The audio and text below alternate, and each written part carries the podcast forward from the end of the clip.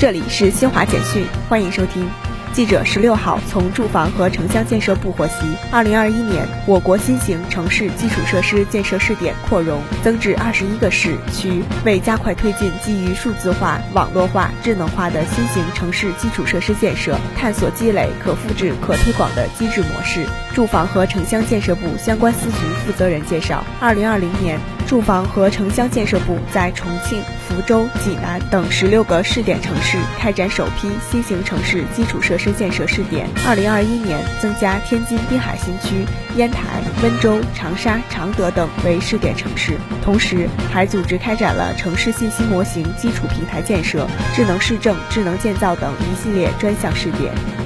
记者从国家知识产权局获悉，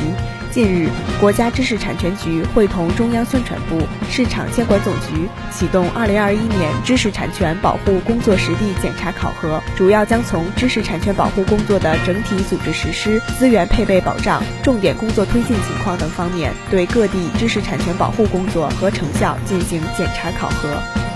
美国总统拜登十五号在白宫签署总额约一万亿美元的跨党派基础设施投资法案。经济学家认为，此项法案不足以填补美国巨大的基础设施融资缺口，对经济增长的拉动作用有限。